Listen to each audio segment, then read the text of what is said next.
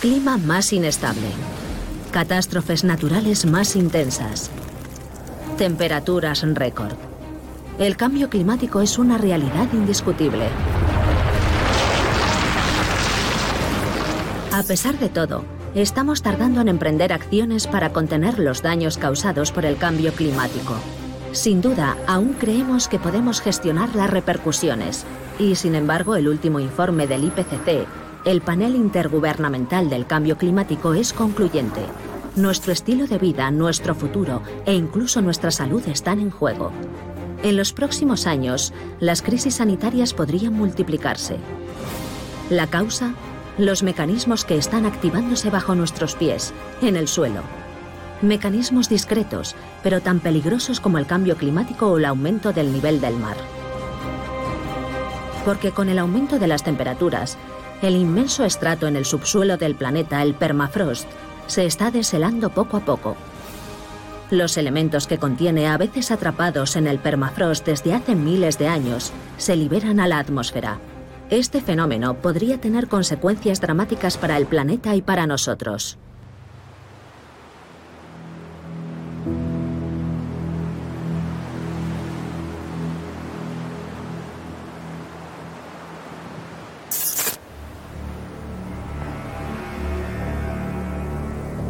En las regiones que se encuentran más al norte del planeta, el suelo está permanentemente congelado. Es lo que se conoce como permafrost.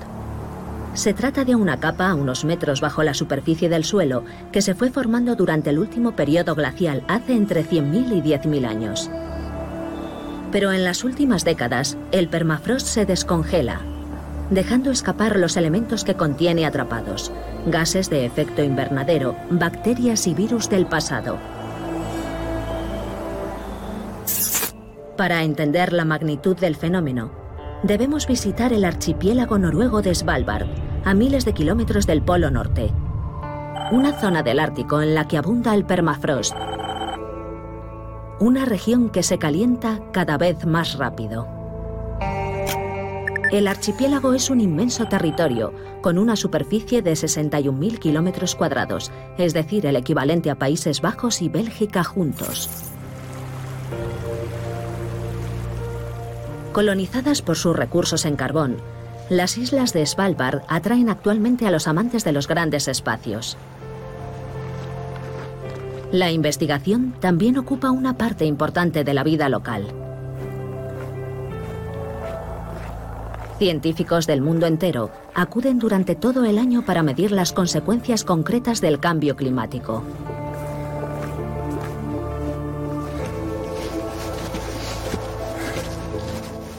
Para comprender los efectos del aumento de la temperatura sobre el permafrost, debemos empezar estudiando la superficie.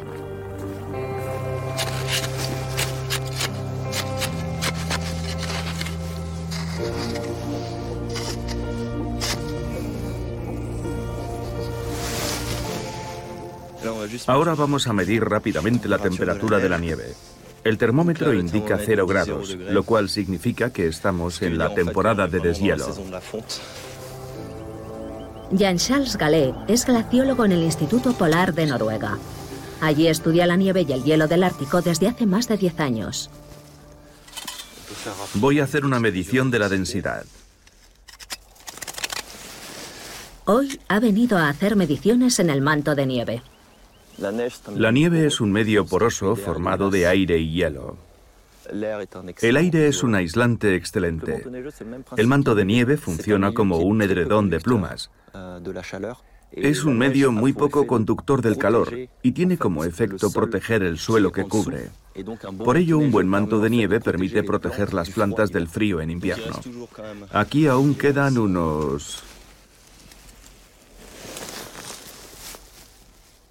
7 u 8 centímetros de nieve, pero se está derritiendo. Ya no hay hielo, ya no queda nada, todo está húmedo, la nieve está aguada.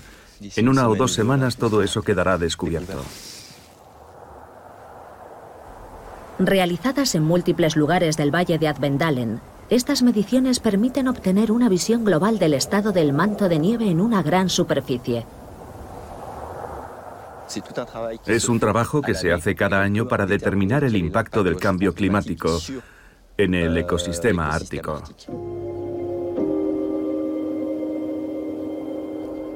Y la situación es preocupante. En menos de medio siglo, la temperatura del planeta ha aumentado un grado, pero la del Ártico lo ha hecho en tres.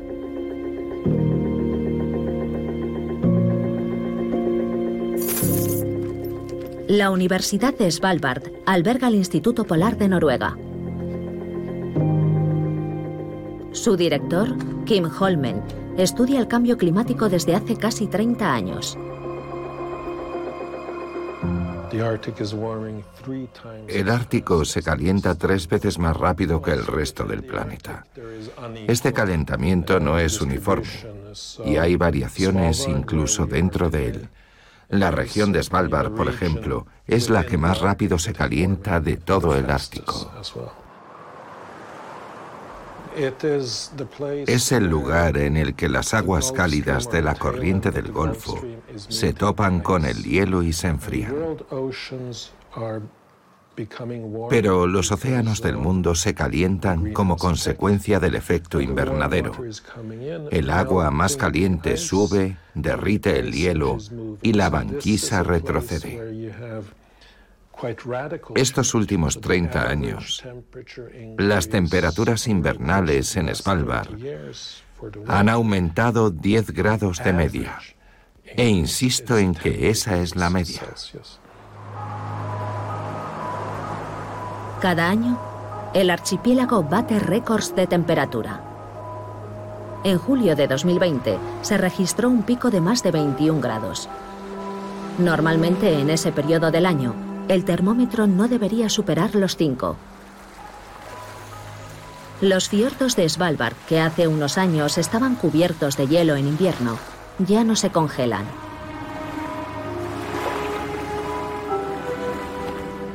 Hay una enorme masa cálida en los océanos que se queda ahí y que no se congela en invierno. Por eso difícilmente se forma hielo en el mar.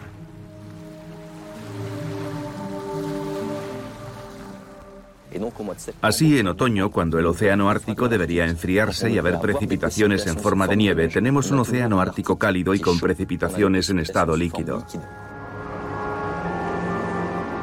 Svalbard es un desierto ártico, un desierto de hielo. Estos últimos años, el aumento de las lluvias fuera de lo normal ha afectado considerablemente al suelo.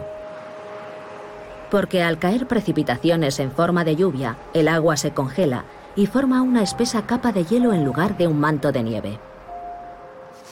Aquí queda un poco de hielo. Son restos del invierno.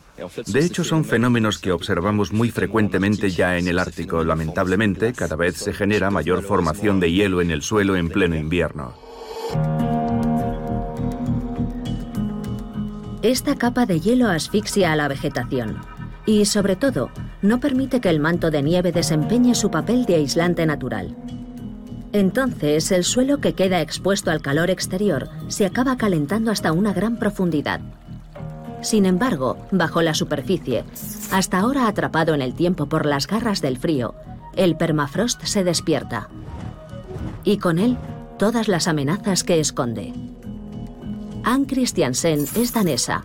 Desde hace 15 años dirige el Departamento de Geología Ártica del Centro Universitario de Svalbard, donde estudia el permafrost y el impacto del clima sobre el subsuelo del archipiélago. El permafrost es todo lo que hay bajo nuestros pies, ya sea la roca, los sedimentos o la materia orgánica que se queda congelado durante más de dos años consecutivos. El permafrost de Svalbard y sus alrededores tiene un espesor de varios cientos de metros. El permafrost representa el 25% de la superficie terrestre del hemisferio norte, es decir, cerca de 25 millones de kilómetros cuadrados. Se calcula que esta extensión contiene unos 1.700 millones de toneladas de carbono que proviene de plantas y animales en descomposición una ingente cantidad de materia orgánica cuya degradación ocasionada por ciertas bacterias emite dióxido de carbono y también abundante metano.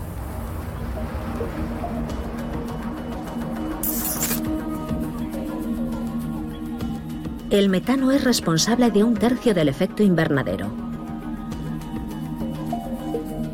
En un siglo, su poder de calentamiento es 25 veces superior al del dióxido de carbono. Cuanto más se deshiela el permafrost, más metano libera y más se acelera el cambio climático y, por consiguiente, su propio deshielo.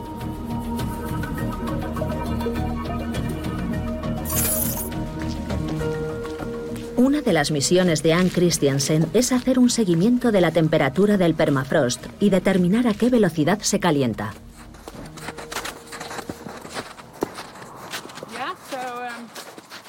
Bienvenidos a una de nuestras instalaciones de seguimiento de la temperatura del permafrost. Aquí tenemos la primera versión, un simple tubo en el suelo que nos permite acceder directamente al permafrost. Medimos la temperatura partiendo del suelo y descendiendo progresivamente. El tubo llega a 10 metros de profundidad. Este es el mismo tipo de instalación, pero más reciente. Esta vez el tubo llega a 20 metros de profundidad. Aquí medimos la temperatura cada seis horas o cada hora. Podemos decidirlo nosotros. Después las mediciones se envían a una base de datos que nos permite saber la temperatura del permafrost en distintos lugares de Svalbard.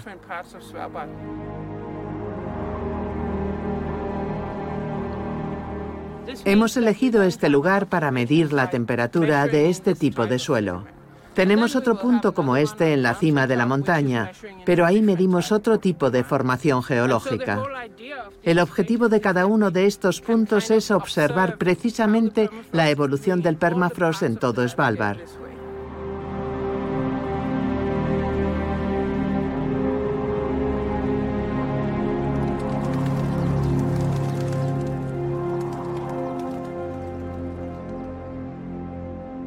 Las oscilaciones térmicas que registramos cada año se miden hoy a 10, 15 o 20 metros de profundidad y eso es lo que nos preocupa. El permafrost es un subsuelo congelado cuya temperatura habitual oscila entre menos 6 y menos 10 grados a unos 15 metros de profundidad. Ahora el permafrost está congelado, pero solo está a 2 o 3 grados bajo cero. La parte superior del permafrost es lo que llamamos la capa activa, que se descongela en mayor o menor medida en verano. Lo que observamos es que esta capa activa, que antes rondaba los 50 o 100 centímetros, ahora en algunas partes, como aquí en los valles, tiende a ser de 2, 3 o 4 metros de espesor. El aumento de la capa activa es una consecuencia directa del derretimiento del permafrost. Este fenómeno se acentúa en todo el mundo. En los últimos 30 años, la velocidad a la que se descongela el permafrost se ha septuplicado. Según el Centro Nacional de Investigación Atmosférica, el permafrost podría reducirse un 50% de aquí a 2050 si el calentamiento continúa al mismo ritmo. Para entender mejor la situación y evitar los mecanismos en curso en el subsuelo de Svalbard, el equipo de Anne toma muestras en el permafrost con frecuencia. El proceso de perforación es bastante complicado. El permafrost es tan duro como el hormigón.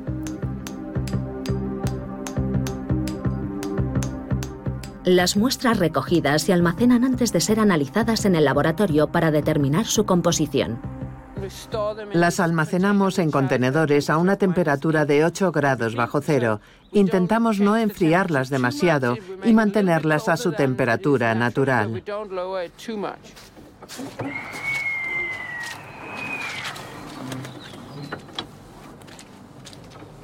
Venga, pasad rápido.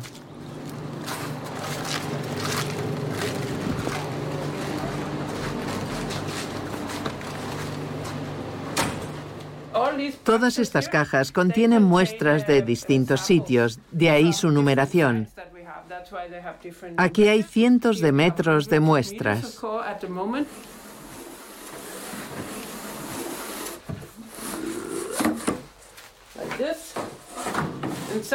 Cuando salimos con las perforadoras, tomamos muestras lo más grandes posible y las empaquetamos así. Vemos perfectamente el hielo entre las rocas. Esta muestra se tomó a una profundidad de entre 2 metros y 2,25 metros. El siguiente paso es cortar la muestra y analizarla para entender el origen del permafrost y de las formaciones geológicas en las que se encuentra.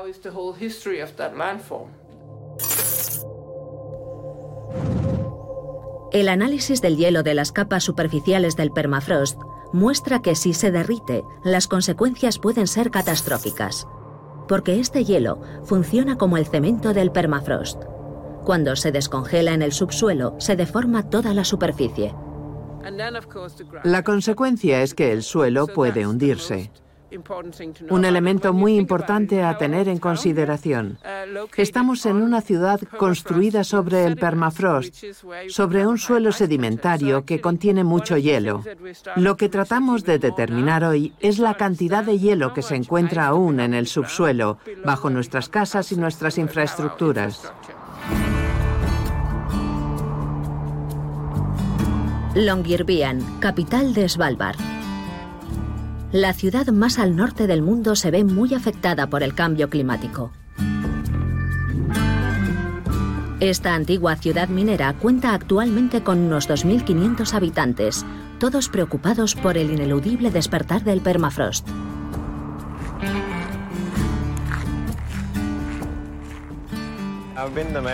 Solo soy el alcalde de Longyearbyen desde 2015. Pero hace 20 años que vivo aquí. Y año tras año veo que el clima ha cambiado mucho. Las estaciones son más inestables y más húmedas y cálidas que antes. El permafrost se está moviendo con considerables repercusiones para las casas, carreteras, pistas de aeropuerto. Porque en el pasado, todos los edificios de Longyearbyen se construían prácticamente sobre la superficie del suelo. Su hundimiento amenaza la existencia de esta pequeña ciudad. Para remediarlo, las autoridades deben demoler y reconstruir sin descanso. Longyearbyen está constantemente en obras.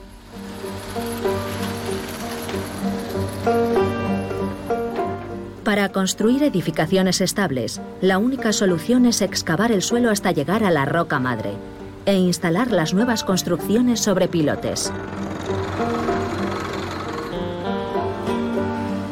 La lucha contra el deshielo del permafrost es una prioridad para Longyearbyen.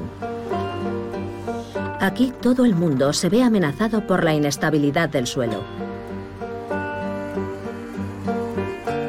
sobre todo teniendo en cuenta que más arriba, en la cima de las colinas, otro peligro acecha a los habitantes de la ciudad.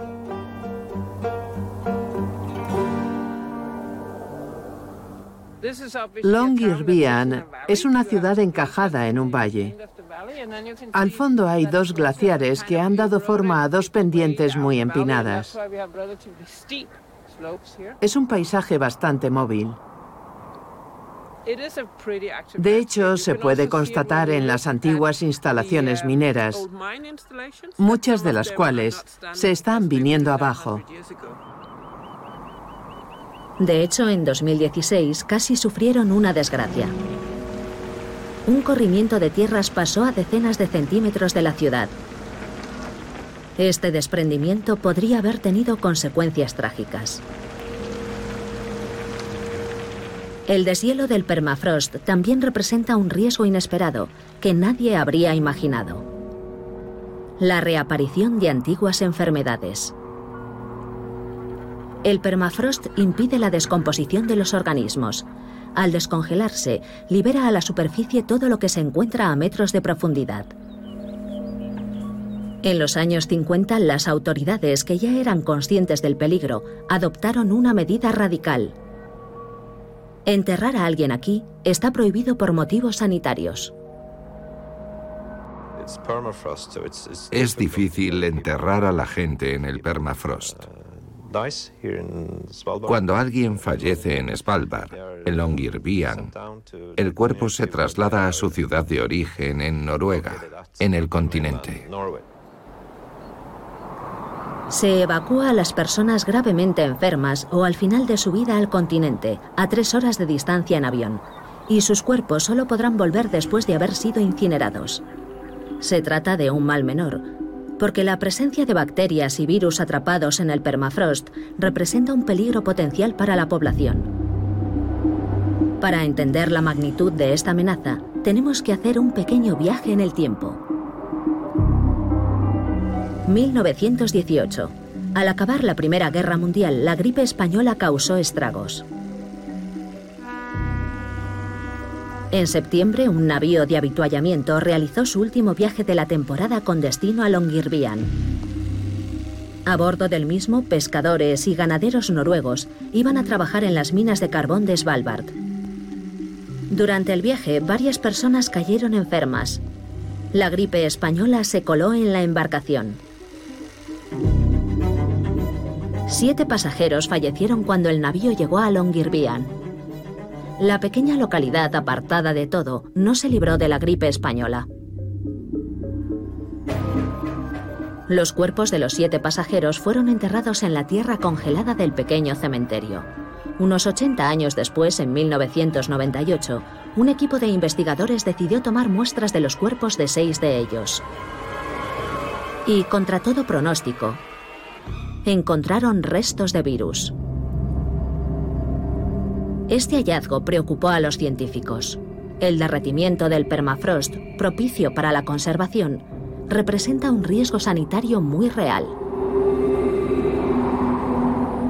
En el verano de 2016, en Siberia, un suceso se convirtió en portada de la prensa internacional, aumentando la preocupación de la comunidad científica sobre las consecuencias del derretimiento del permafrost.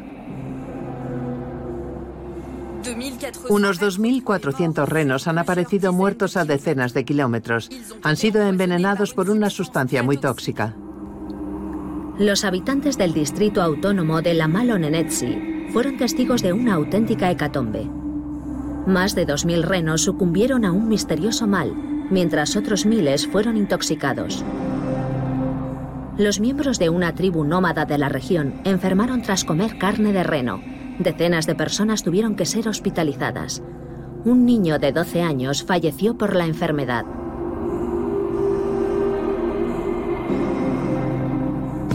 Las autoridades descontaminaron la zona de urgencia, limpiaron meticulosamente cada centímetro cuadrado. ¿La causa de esta tragedia? Una bacteria que llevaba 75 años inactiva o en estado de estasis en el permafrost y se había despertado causando estragos. Sin duda, este trágico suceso no era más que un aviso. Cuando los veranos son un poco más cálidos que de costumbre, se descongela una porción a más profundidad de lo normal y resurgieron cosas que en este caso databan de una epidemia de hace 75 años. Jean-Michel Claverie es virólogo. Mundialmente conocido, lleva años interesándose por los virus que libera el derretimiento del permafrost. Se debía a una epidemia de enfermedad del carbunco, también conocida como anthrax, que es una bacteria de bioterrorismo. El famoso polvo blanco que se metía en sobres y aterrorizó a todo el mundo. Antes de ser utilizado como arma bacteriológica peligrosa, la enfermedad del carbunco era un mal que afectaba especialmente a las manadas de renos. El anthrax es una enfermedad muy frecuente entre los rumiantes. Cuando un rumiante la contrae, muere. En el permafrost, estos cadáveres quedan enterrados y apenas se descomponen debido a la temperatura que es muy baja. Cada verano, el permafrost se derrite. Esto hace que lo que estaba enterrado suba a la superficie y vuelva a ser accesible, permitiendo reactivarse, en concreto a los microbios que se encuentran en los cadáveres. Los renos pasan por ahí, se comen los pastos, se infectan y se inicia una epidemia. Conocemos el peligro, pero solo en una franja de tiempo histórica del orden de un siglo. Pero lo que no sabemos es lo que podría ocurrir si reapareciesen microbios o virus que datan de hace 2.000, 3.000 o 4.000 años. El permafrost es un mundo en el que todo está perfecta y maravillosamente conservado. ¿Y si su derretimiento despertara virus hasta ahora desconocidos?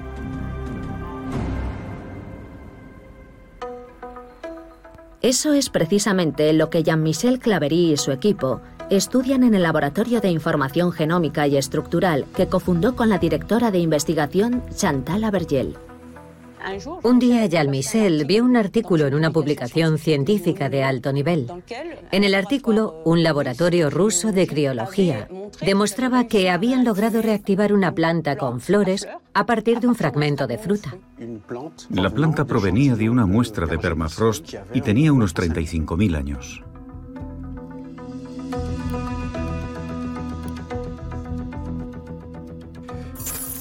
Cuando leí el artículo, me dije que si eran capaces de resucitar una planta, probablemente podríamos hacer lo mismo con virus. Así fue como nos pusimos en contacto con el laboratorio. Iniciamos una colaboración y les pedimos que nos enviaran las muestras que les habían permitido aislar la planta en un principio.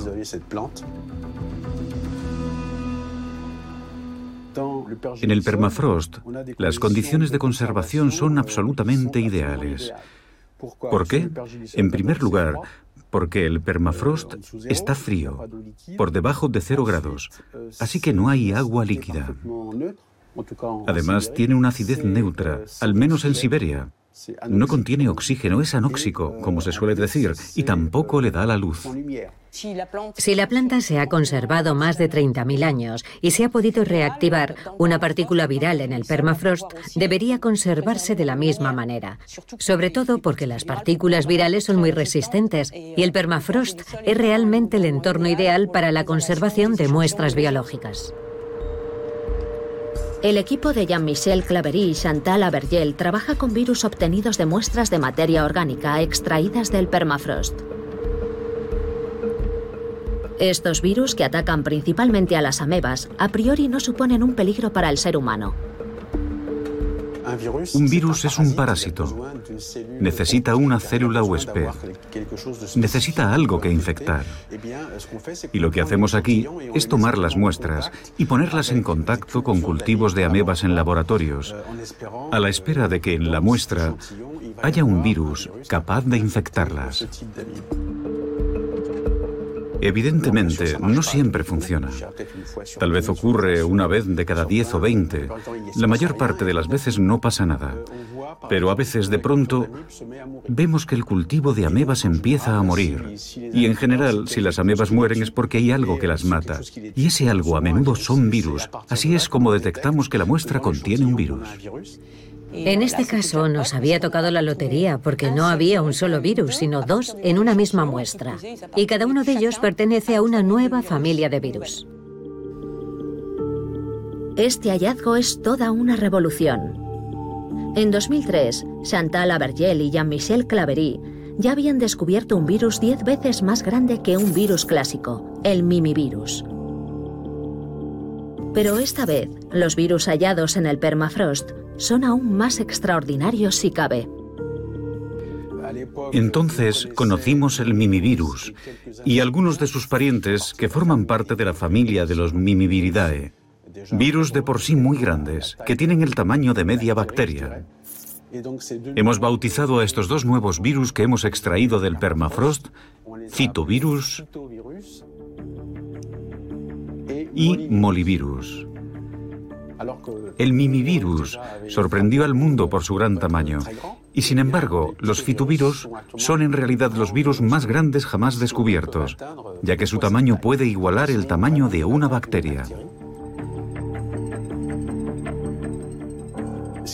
Lo más sorprendente es que hayan sobrevivido a 30.000 años de congelación, de estasis. Es un tipo de virus perfectamente visible al microscopio óptico. No hace falta uno electrónico para estudiarlos. Y tienen características muy particulares, pues cuando empezamos a analizar los genes que los componían, en la mayoría de los casos, estos genes no se parecían a nada conocido. Se trataba de una entrada al mundo viral hasta entonces desconocida. Pero fitovirus y molivirus no solo tienen un tamaño inaudito, sino que sus genomas también se salen de lo común. De la misma manera, al secuenciar el genoma, nos dimos cuenta de que eran genomas aún más grandes y complejos que el del mimivirus, y sobre todo de que incluía muchos genes que no sabíamos para qué podían servir.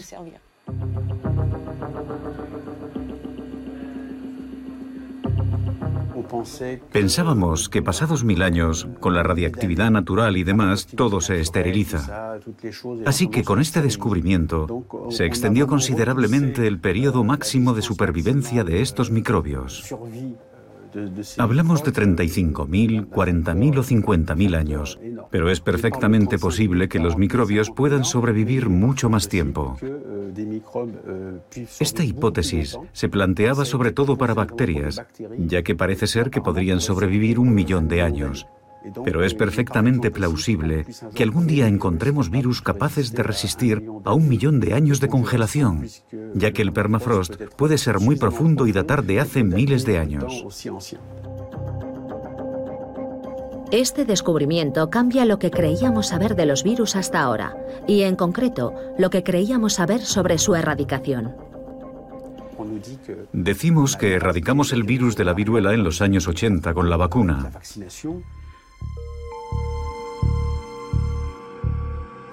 Tal vez en la actualidad no existe el virus de la viruela en la superficie terrestre, pero nada nos garantiza que el virus de la viruela no exista enterrado en alguna parte de Siberia, en el permafrost, y pueda reaparecer si cavamos ese suelo. El permafrost podría liberar un gran número de bacterias y virus del pasado, conocidos o desconocidos. De hecho, fitovirus y molivirus no son los únicos virus que el equipo del Laboratorio de Información Genómica y Estructural ha descubierto desde 2015, y probablemente haya más en el futuro.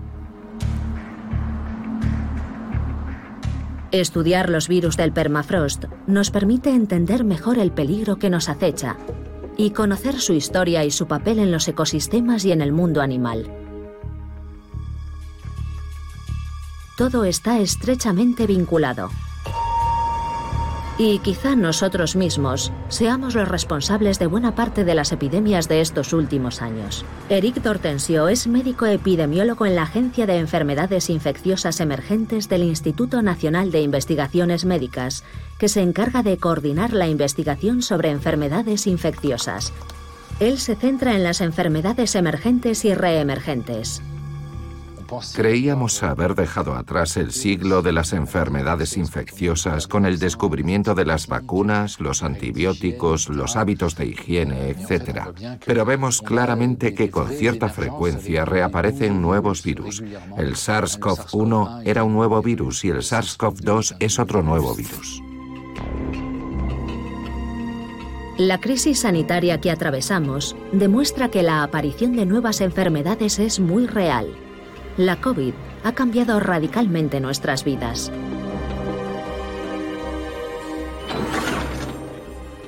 Pero no es el único virus que ha aparecido en estos últimos años.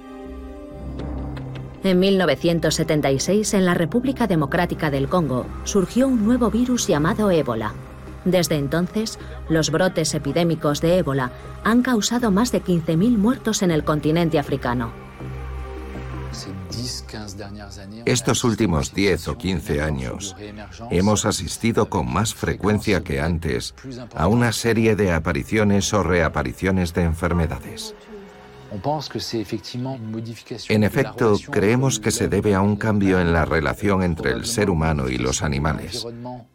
Probablemente una modificación en el entorno humano, la extensión de las tierras agrícolas, quizá la deforestación. Esto propicia el encuentro en lugares en los que antes no se producían porque había, por ejemplo, un bosque primario que impedía ese encuentro entre especies.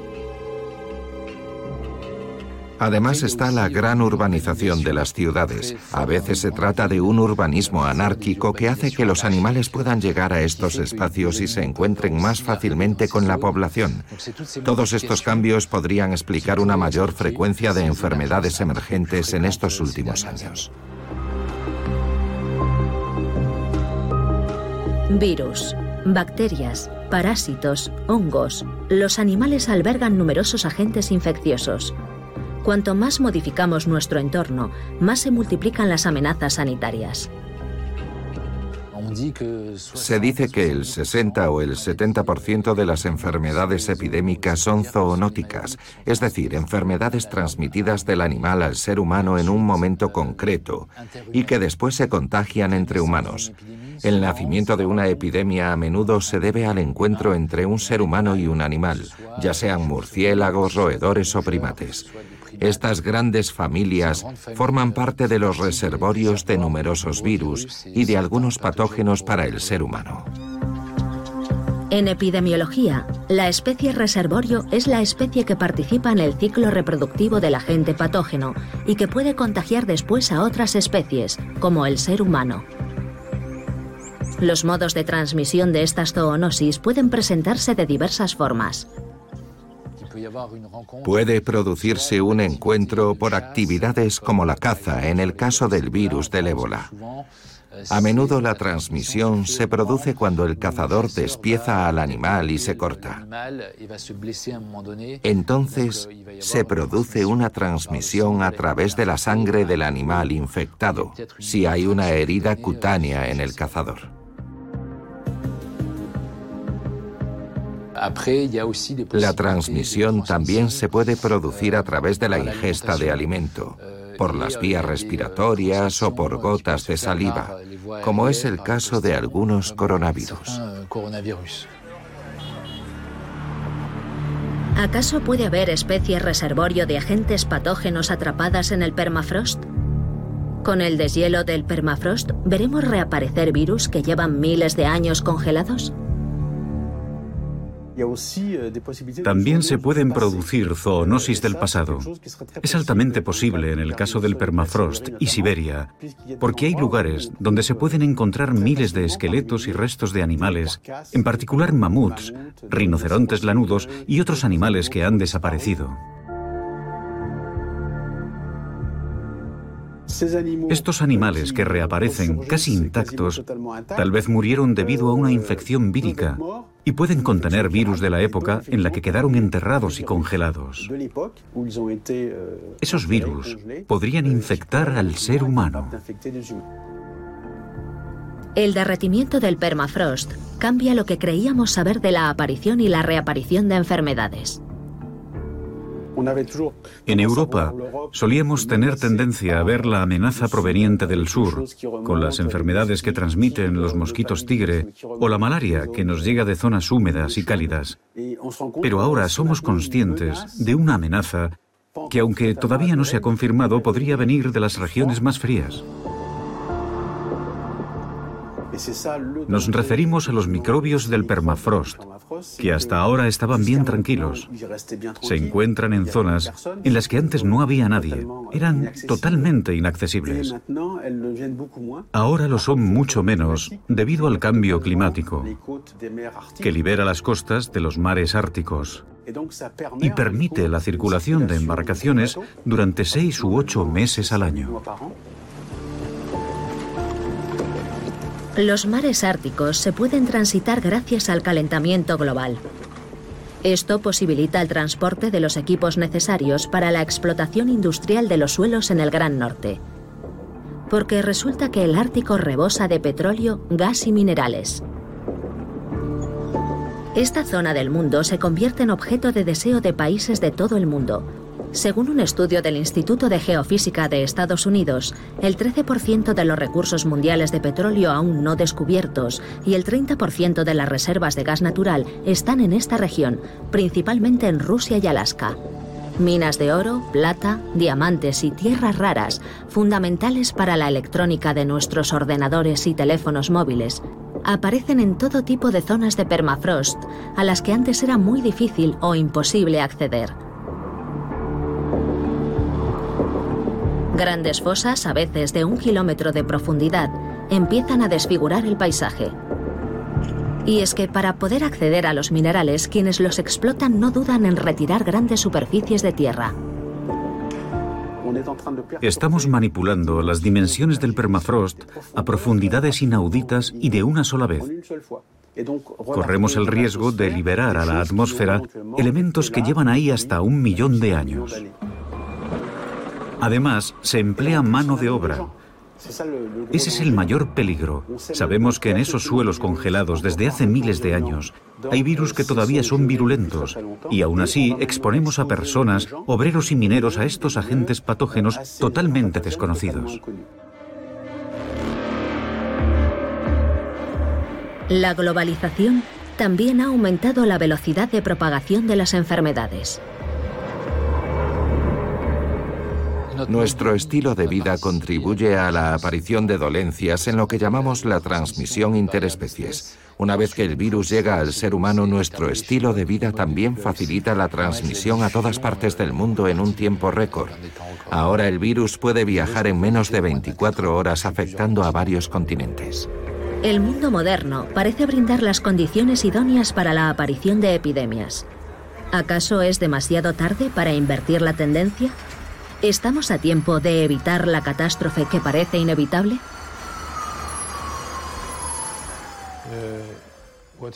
Lo que está en juego es nuestra propia supervivencia.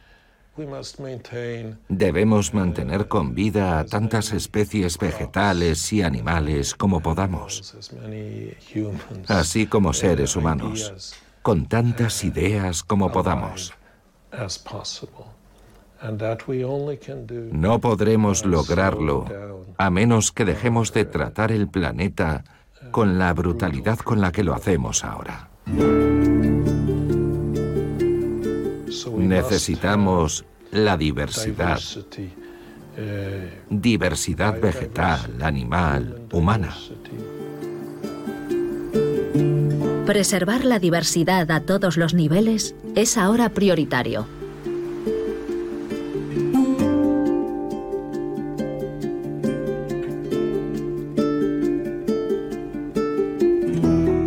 Por el momento, el permafrost constituye una auténtica bomba de relojería.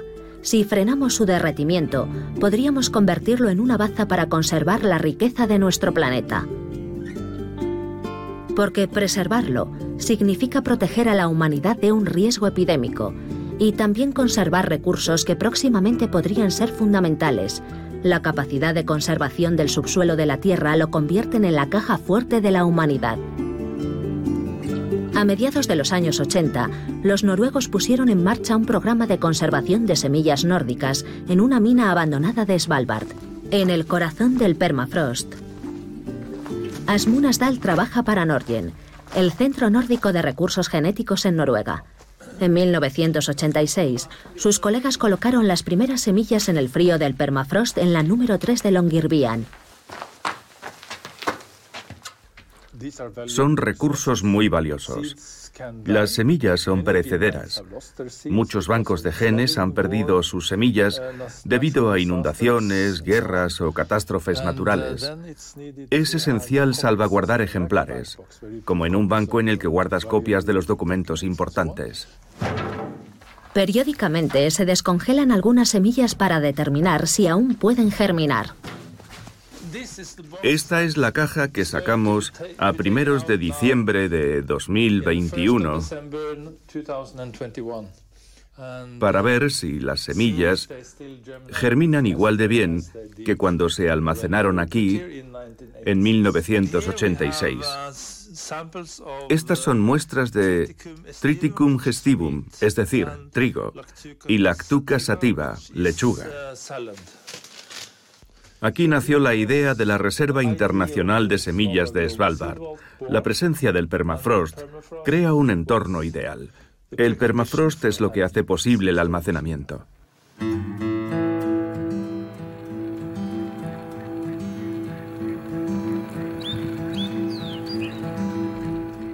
En 50 años, esta iniciativa local ha reunido a numerosos países y se ha convertido en un proyecto mucho más ambicioso, una reserva mundial de semillas. Asmun Asdal es el coordinador de la Reserva Mundial. Actualmente, tiene que recoger un cargamento de semillas que provienen de todo el mundo en el aeropuerto de Longyearbyen. Creo que viene de Sudán. Sí, eso es, del Banco Genético Nacional de Sudán. Esto viene del Centro Mundial de Verduras de Taiwán. Esta vez hay 22 cajas, más de 10.000 muestras.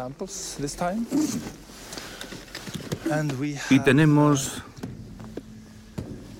dos cajas que vienen de Países Bajos. Hoy llegan 85 cajas en total, que contienen precisamente 30.410 semillas de más de 100 especies diferentes de todo el mundo.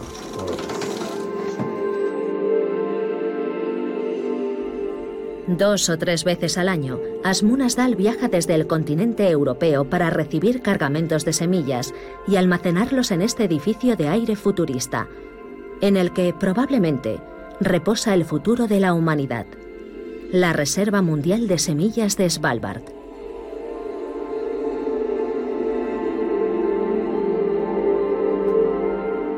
Inaugurado en 2008, este banco de genes a 5 kilómetros de la población de Longyearbyen se ocupa de conservar bajo la tierra y en el gélido permafrost ejemplares de semillas de todos los cultivos de alimentos del planeta.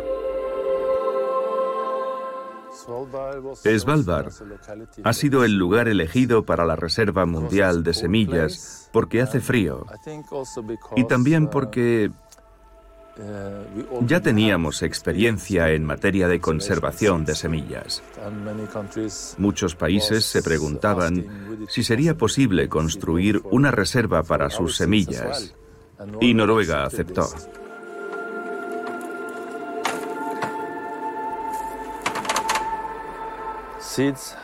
Hay que almacenar las semillas congeladas para que sobrevivan mucho tiempo. La ventaja de las semillas es que si las secamos, las deshidratamos y las congelamos, pueden permanecer vivas 10, 100 o incluso mil años.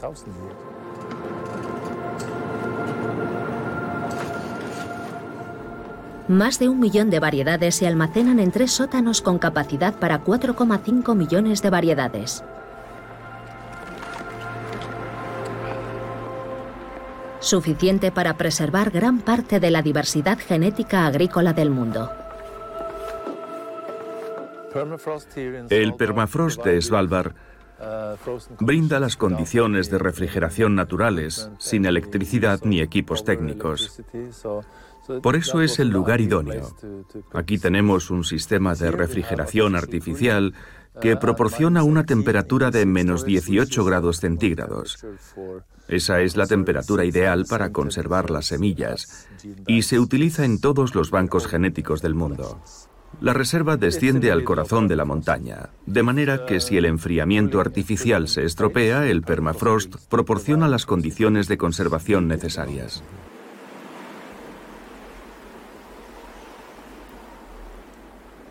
Debido al calentamiento global, preservar los recursos genéticos de las plantas es indispensable. Las colecciones, las muestras y los recursos que se conservan a buen resguardo en el banco serán aún más preciados y válidos en el futuro cuando haya que crear nuevas plantas que puedan sobrevivir en un clima más húmedo, cálido e inestable.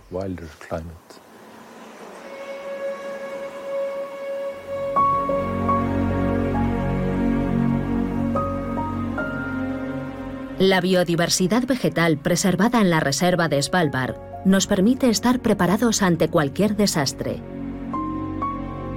Sequía, incendio, guerra. Incluso nos permitirá resucitar una planta arrasada por un virus o una bacteria. Hay otras iniciativas en marcha también en Svalbard para conservar la memoria de la humanidad textos importantes, partituras de música, programas informáticos. El permafrost podría convertirse en un auténtico arca de Noé, con una sola condición, que lo preservemos. La próxima pandemia tal vez provenga del permafrost.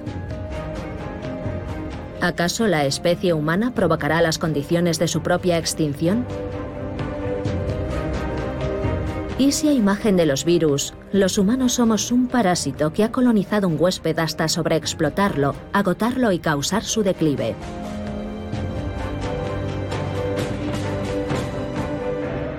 El cambio climático supone un gran riesgo sanitario para la humanidad. Una amenaza muy concreta que solo puede llevarnos a tomar conciencia de algo. Nuestros ecosistemas reposan en frágiles equilibrios cuyos mecanismos debemos entender y respetar.